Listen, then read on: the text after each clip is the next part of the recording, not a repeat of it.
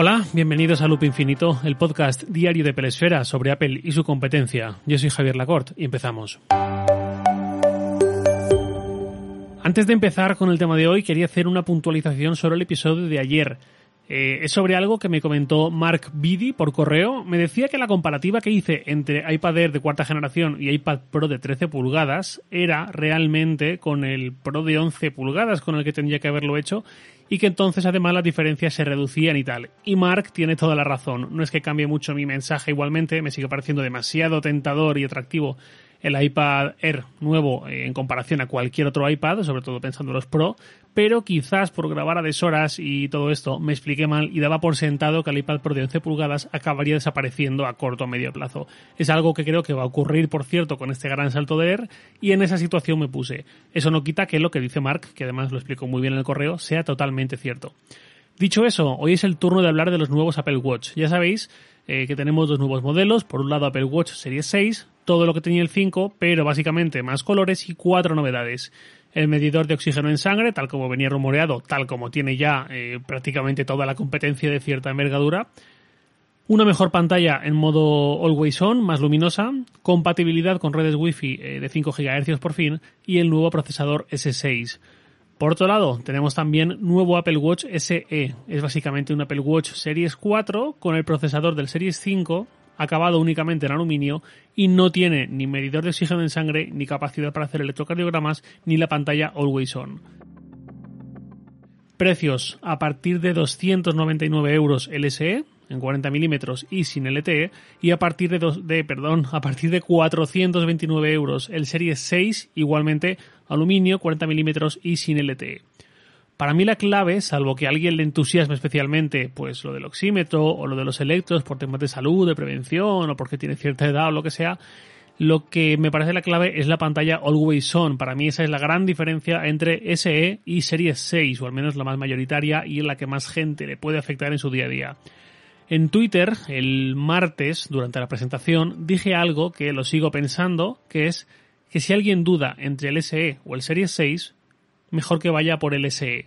Lo que quise decir con ese tweet así breve, pero ahora les puedo explicar un poquito más, es que quien quiere el Series 6 y lo va a disfrutar y va a tener más justificado ese sobrecoste, esos 130 euros de diferencia más o menos, ya lo sabe, no duda, ya sabe que va a ir a por él más caro, entre comillas, o al menos en su modelo base más caro.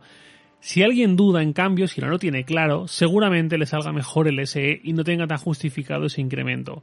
Esto hay una forma de verlo que para mí es muy clara. El Apple Watch SE cuesta exactamente un 30% menos que el Series 6. Sus posibilidades, sus funciones, su apariencia, su capacidad como dispositivo también suponen un 30% menos. Yo creo que no. Creo que puramente en calidad-precio el SE es una mejor compra que la del Series 6. Y además, aunque es más caro que lo que era el Series 3 hasta hace tres días, que estaba en 229 euros de base, si no recuerdo mal, en esa alternativa barata que mantenía Apple, también es cierto que el SE tiene mejor procesador, más actual y sobre todo tiene una pantalla más grande con menos marcos, muy apropiada, mucho mejor a la vista. El Series 3 ya se estaba quedando algo viejo con esos marcos. Dicho eso, yo personalmente, tanto para unidad de cesión de Apple como si tengo que ir al Apple Store a comprarlo, tengo claro que voy a ir a por el Series 6 porque ya llevo un año con el 5 en la muñeca y a mí la pantalla Always On me parece que ya no tiene vuelta atrás. No quiero renunciar a ella y ese 30% a mí personalmente me parece justificado ya solo con la pantalla siempre activa además del resto de adiciones que pueda tener. Por eso decía, si alguien duda, si alguien no lo ve claro, seguramente ya tenga la respuesta en forma de SE. Hay otra diferencia, también es cierto, y es que el Series 6 carga más rápido que el SE, creo que leí un 20% concretamente. Yo cargo el Apple Watch mientras duermo, así que esto me resulta indiferente, no necesito una gran velocidad de carga, pero si sois de los que vais a monitorizar vuestro sueño con él, entonces quizás sí que os compense también el Series 6, ya que el tiempo de carga va a ser menor y a este perfil de usuario le interesa mucho porque seguramente va a cargar el reloj al amanecer, en lo que se ducha, desayuna y tal, o en ratos así, tras la comida, rápidamente y tal, y no durante 6, 7, 8 horas por la noche, con lo cual resulta mucho más interesante una carga lo más rápida posible. Más cosas. En los Apple Watch más económicos, los que suponen el grueso al final de las ventas, tanto SE como Series 6, La caja no incluye el adaptador de carga, el enchufe para entendernos, solo incluye el cable de USB al cargador magnético, pero no el adaptador de pared. Sin embargo, sí que lo incluye los modelos más caros, de mejores materiales, ediciones especiales y tal. Esto lo comentó muy bien Mark Gurman, dijo que esto hace pensar que más que un tema de sostenibilidad y medio ambiente, como dijo Apple en el evento, es un tema de reducción de costes y mejora de los márgenes de beneficio. Más cosas, nuevas correas. Esto creo que es uno de los fetiches de los usuarios de Apple, del Apple Watch eh, en particular. Hay dos nuevas correas, ambas son de una sola pieza, no tienen hebilla ni cierre de ningún tipo, simplemente son elásticas para poder ponernos y quitarnos el reloj. Por un lado, la correa solo loop, precio 49 euros, mismo estilo que la de silicona, mismo material, pero ya digo, sin cierre ni hebilla, una sola pieza. Por otro lado, y también de una sola pieza, correa solo loop trenzada. Da la impresión al ser trenzada de que tiene un componente ahí de hilo, de cuerda, pero sigue siendo silicona. Esta ya cuesta 99 euros. Bastante chulas. Eh, las fotocopiadoras en AliExpress ya están, entiendo, en marcha para darnos correas casi iguales por 5 o por 7 euros. El tema es que al no haber cierre, al ser una sola pieza, ¿cómo nos la ajustamos? O, o cómo nos encaja a nosotros, a nuestro tamaño de muñeca, que puede ser tan diferente. Hay tallas, hay nueve tallas, de la 4 a la 12 en cada modelo, y Apple en su web proporciona una guía para saber cuál te viene mejor en función del diámetro de tu muñeca y tal. Te dice que te imprimas un PDF y te ajustes el contorno del papel para ver la medida y tal. Mm.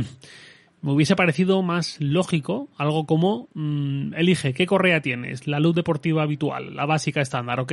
¿En qué agujero te la abrochas? Márcalo aquí, en el, en el cuarto. Ok, pues tu talla es X. Pero bueno, Apple sabrá.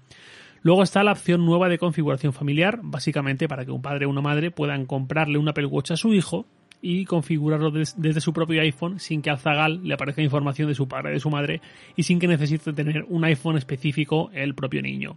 Esto entiendo que tiene más que ver con un deseo de control por parte de los padres que otra cosa, con poder ver dónde está exactamente el chaval, eh, que llega una notificación de a qué hora ha llegado a casa y este tipo de cosas. Además de hacer, también supongo que sea una especie de primer móvil para él, primer semi-móvil. Esto en España, pues igual no le veo mucho afuste, pero entiendo que en Estados Unidos, donde la economía es otra, donde la cuota de mercado del iPhone es otra, y donde se usan los SMS, iMessage y no WhatsApp, quizás tenga algo más de sentido. No sé si mucho sentido, pero sí quizás y seguramente algo más. En sí, en cuanto a actualización de relojes y sobre todo pensando en la punta de lanza, en el Series 6, sí que hubiese esperado un poquito más quizás. Es un gran reloj, estoy seguro de que es el mejor reloj inteligente que hay en el mercado, pero quizás, mm, siendo algo relacionado con mis expectativas, quizás Apple no tenga por qué satisfacerlas, pero me da la impresión de que cuando llegó el primer Watch Apple abrió un camino para ir descentralizando el iPhone poco a poco e ir transfiriendo cada vez más funciones al reloj, a nuestra muñeca, de la misma forma que lo hizo en su momento con el Mac cuando llegó el primer iPhone. Y ahora mismo esa carrera noto, en el caso del Apple Watch, que está un pelín estancada.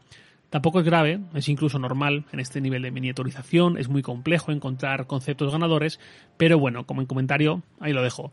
Ahora mismo el estado del Apple Watch para mí es básicamente una plataforma de salud, de ejercicio, de actividad física y tal. Y como última curiosidad, el guion que Apple siguió con los iPhone se está repitiendo en parte con el Apple Watch. Apple, desde que empezó con el primer iPhone en 2007, siempre sacaba un solo iPhone al año durante las primeras seis generaciones, del original al iPhone 5. Y en la séptima generación empezó a bifurcar con iPhone 5S por un lado y 5C por otro. A partir de ahí siempre hemos visto como mínimo dos modelos al año y muchos años ya tres o incluso cuatro como ahora que tenemos en el catálogo el SE, el 11, el 11 Pro y el 11 Pro Max. Y en una semana seguramente veremos que los tres 11 serán reemplazados por cuatro modelos de iPhone 12, además del SE que tenemos anunciado en abril. Pues con el Apple Watch ha presentado eh, Apple un solo modelo cada año durante sus primeros cinco generaciones, del Series 0 al Series 5, y ahora con el Series 6 viene también este SE y el camino empieza a bifurcarse. La historia se repite, amigos. Me pregunto si en unos años ya será habitual ver dos, tres, cuatro modelos distintos de reloj cada año, más allá de cambios estéticos o de materiales, sino que realmente haya cambios un poco más sustanciales, como ocurre con Apple Watch Series 6 versus SE o iPhone SE 11, 11 Pro, 11 Pro Max, etc. Aquí recuerdo que en febrero, hace siete meses ya, me escribió un oyente, Joan Forrellat, diciéndome que sí veía la posibilidad de que Apple sacase otro modelo de reloj más ligero, ya sea un mini, un light, un nano, lo que fuese. Pues anteayer, durante el evento, me volví a escribir, ya digo, a mitad presentación, creo que fue a los 5 minutos de que Apple anunciase el Apple Watch SE, me volví a escribir otro correo diciéndome, me han escuchado, llega otro modelo, etcétera, por fin. Bueno, pues nada más por hoy, lo de siempre. Os leo en Twitter, arroba jlacort, y también podéis enviarme un mail a lacort.sataka.com. Loop Infinito es un podcast diario de Pelesfera, publicado de lunes a viernes a las 7 de la mañana, hora española peninsular, presentado por un servidor, Javier Lacort, y editado por Santi Araujo. Un abrazo y hasta mañana.